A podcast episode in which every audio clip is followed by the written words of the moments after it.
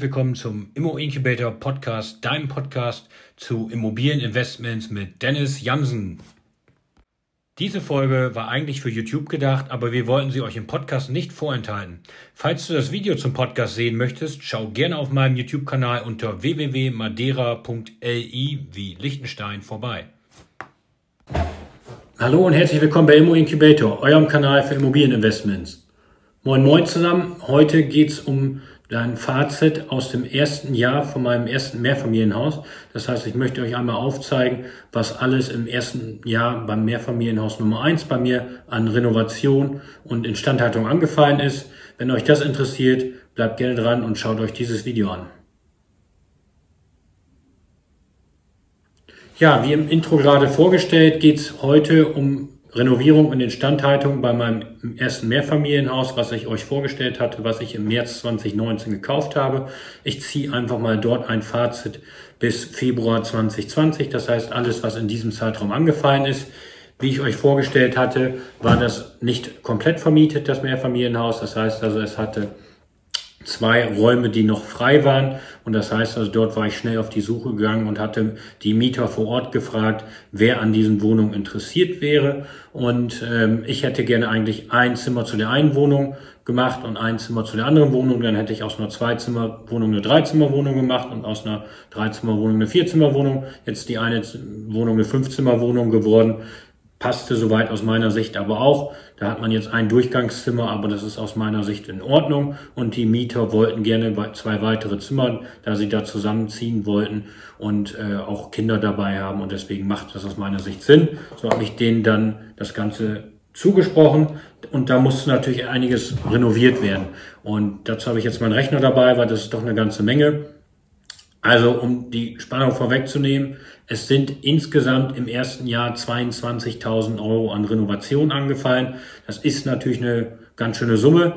Vor allen Dingen, wenn man bedenkt, es gibt eine 15% Regel. Das heißt, man darf nicht mehr als 15% vom Gebäudeteil in den ersten drei Jahren investieren. Dazu mache ich meinen besonderes Extra-Video, damit ihr das versteht, wo es darum geht. Das ist eher etwas äh, aus der Steuerpraxis und ich bin zwar kein Steuerberater und darf da keine Beratung geben, aber will euch das mal in einem Extra-Video erklären. Da liege ich jetzt aktuell noch drunter. Ich hoffe auch, dass das so bleibt. Ja, kommen wir zu den Sachen, die dort renoviert wurden, wie sich das Ganze zusammensetzt. Also das Haus ist natürlich aus 1933 und deswegen alt. Dementsprechend war das ja auch im Kaufpreis etwas eingepreist, dass man dort äh, renovieren muss. Das natürlich gleich im ersten Jahr äh, mehr als zehn Prozent vom Kaufpreis anfallen. Also mit 22.000 Euro hatte ich dann nicht gerechnet. Aber das liegt natürlich auch daran, dass dann eine Wohnung frei geworden ist, zusätzlich zu diesen zwei Zimmern, die renoviert worden werden mussten. Äh, und, und deswegen ist da etwas mehr zusammengekommen. Also fangen wir mal an mit diesen zwei Zimmern, die dazugekommen sind. Da musste natürlich ein neuer Boden rein, da mussten neue die Wände gemacht werden, da mussten Heizungen verlegt werden, da musste Strom verlegt werden und äh, dafür hatte ich dann eine Allrounder-Firma gesucht, die auch schon mal bei mir am Pottgraben was gemacht hatte und hatte die quasi damit beauftragt, dort die Sachen durchzuführen, äh, weil ich ja aus der Schweiz heraus hier nicht viel machen kann und habe gedacht, dann habe ich alles in einer Hand und einen Ansprechpartner und es sind Allrounder, die das können. Und äh, dann hat sich aber herausgestellt nach den ersten Besuchen, dass die Mieter mit den Arbeiten dort nicht zufrieden waren. Das heißt also, ähm, da hat man dann nach kurzer Zeit die Arbeiten abgebrochen. Also ich glaube, da sind irgendwie 2000 und ein paar kaputte Euros angefallen für das, was die dort gemacht haben. Da musste ein Durchbruch gemacht werden, eine Tür rein, Heizung umgelegt werden, ähm, eine ganze Menge. Und ähm, dann haben die Mieter sich entschieden, das in, in Eigenregie zu machen ähm, und sich dabei unterstützen zu lassen. Und ähm, dementsprechend sind dort circa 5.500 Euro aufgelaufen mit dem ganzen Material und mit dem, was alles dort gemacht werden musste, sind das über den Daumen die Investitionen dort gewesen, die dort reingeflossen sind. Danach ähm, war es so, dass es Stück für Stück immer leider etwas Wasser oder ja, ich sag mal, feuchte Wände gab. Das heißt also irgendwo das Dach war nicht mehr von 1933, das wurde in den 70er Jahren mal neu gemacht, aber trotzdem hat es nicht mehr den guten Zustand, äh, den man sich vielleicht erhofft hätte. Das heißt also langfristig muss auch irgendwas am Dach gemacht werden.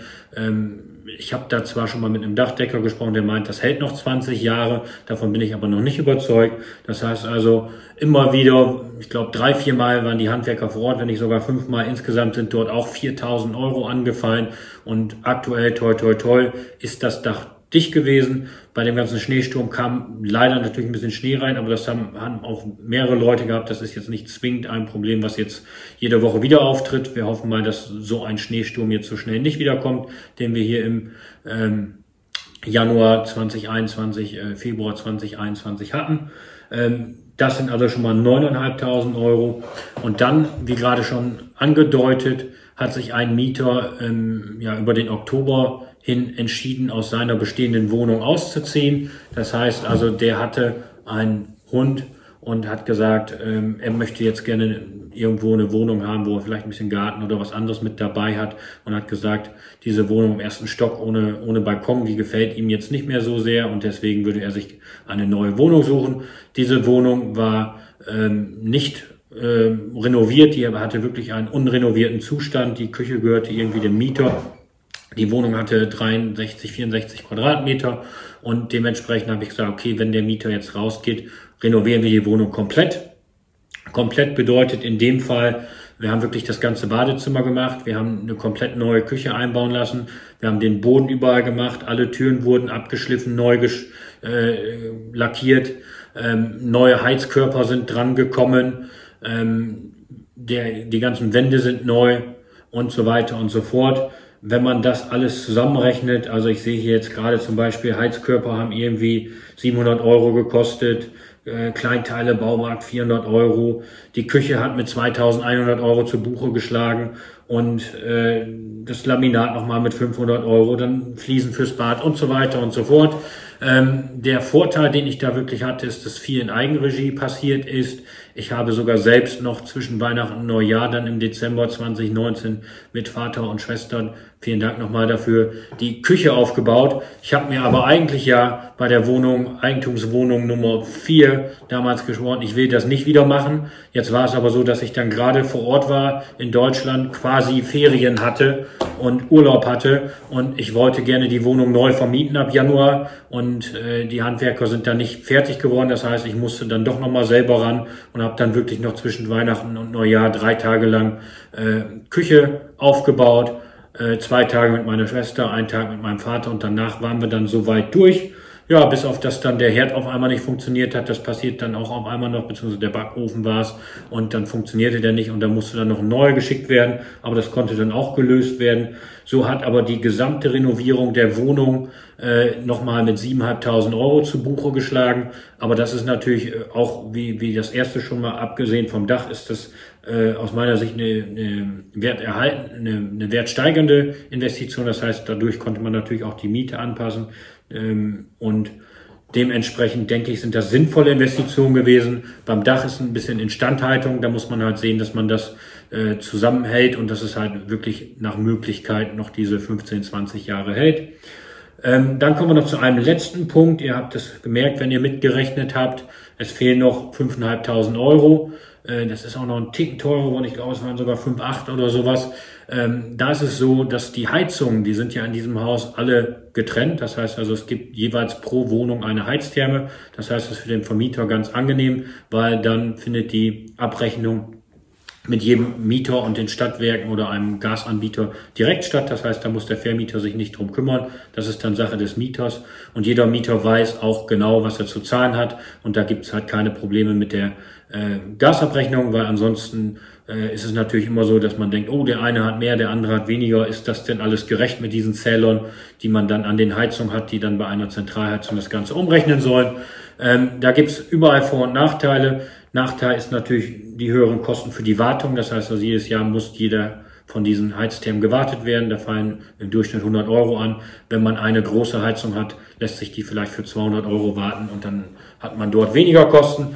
In dem Fall jetzt ist es so gewesen, dass eine der fünf Heizungen, und die sind alle schon etwas älter, das heißt, das war mir beim Kauf bewusst, dass die kommen könnten. Man hofft natürlich nicht in den ersten ein, zwei, drei Jahren damit, aber die erste Heizung ist dann wirklich mehrmals ausgefallen. Da haben wir noch versucht zu reparieren und instand zu setzen. Und dann haben wir irgendwann gesagt, okay, da war es dann schon Februar 2019, äh, 2020, also knapp vor einem, äh, knapp vor einem Jahr und knapp nach einem Jahr des Kaufs. Und dann ist es wirklich so gewesen, da haben wir gesagt, okay, jetzt hat man noch die Chance, wenn noch andere äh, Thermen dranhängen an dem gleichen Heizungsschacht, könnte man noch mal eine Heiztherme einbauen. Die hat dann aber nicht so viel Energieeinsparung wie eine Brennwerttherme. Und dementsprechend habe ich mich dazu entschlossen, da nach Abstimmung mit den Mietern 1500, 2000 Euro mehr auszugeben und dort eine Brennwerttherme einbauen zu lassen. Diese Brennwerttherme war eigentlich angeboten mit 5000 Euro, ist hinterher aufgrund eines, ähm, ja, aufgrund mehrerer Probleme dann beim Einbau und bei, bei der, ja, da muss so eine Renovierung vom, vom Abzug auch noch gemacht werden, sind das Ganze dann 5.500 Euro und ein paar zerquetschte gewesen, so dass wir insgesamt für das Mehrfamilienhaus 1 auf 22.000 Euro gekommen sind. Ich habe jetzt die Hoffnung, dass das natürlich nicht jedes Jahr 22.000 Euro werden. In dem Fall sind ja jetzt dann erstmal zwei Wohnungen renoviert, beziehungsweise bei der einen muss durch die Mieter noch ein bisschen was gemacht werden. Und äh, ja, die anderen Wohnungen würde ich dann Stück für Stück weiter renovieren, wenn die Mieter dann ausziehen, weil es natürlich immer recht schwierig, wenn ein Mieter darin wohnt, Renovierung durchzuführen. Das geht nur in genauer Abstimmung mit dem Mieter.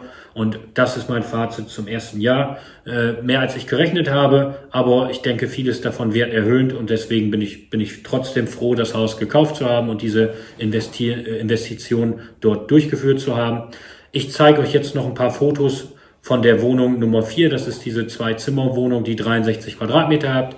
Da könnt ihr jetzt noch mal sehen, wie vorher das Badezimmer ausgesehen hat, vorher die Küche ausgesehen hat und dann gibt es hier noch weitere Fotos vom Flur, vom Abstellraum. Das heißt, die Küche hat noch so einen größeren Abstellraum da dran, den man nutzen kann für, für alle möglichen Lebensmittel, alles, was halt nicht in den Kühlschrank muss. Dann gibt es noch ein Foto vom Schlafzimmer und ein Zimmer, äh, ein Foto vom, vom Wohnzimmer. Und ich habe jetzt jeweils die Fotos immer nebeneinander gepackt, so dass ihr immer vorher, nachher gesehen habt, so dass ihr euch ungefähr vorstellen könnt. Und ich denke, es ist wirklich schön geworden, vor allen Dingen Badezimmer und Küche. Und da wird ja auch am meisten Wert drauf gelegt. Ja, ein neuer Mieter war dafür dann direkt im Anfang Januar gefunden. Das heißt, wir haben nur knapp anderthalb Monate für die Renovierung gebraucht und deswegen halt wenig Mietausfall gehabt. Das ist auch immer positiv. Und das wär's zum Mehrfamilienhaus 1 Fazit. Wo ich jetzt dran arbeite, ist euch zu zeigen, was habe ich in 2020 an Zielen gehabt. Habe ich meine Ziele in 2020 erreicht? Und äh, da kann ich euch sagen, ich habe eine ganze Menge Wohnungen besichtigt, eine ganze Menge Mehrfamilienhäuser besichtigt. Und ob ich da welche dazu gekauft habe, das erfahrt ihr in meinem nächsten Video. Wenn ihr darüber informiert werden wollt, abonniert hier gerne meinen Kanal. Und jetzt wünsche ich euch noch einen schönen Tag und bis bald. Dennis von Immo Incubator.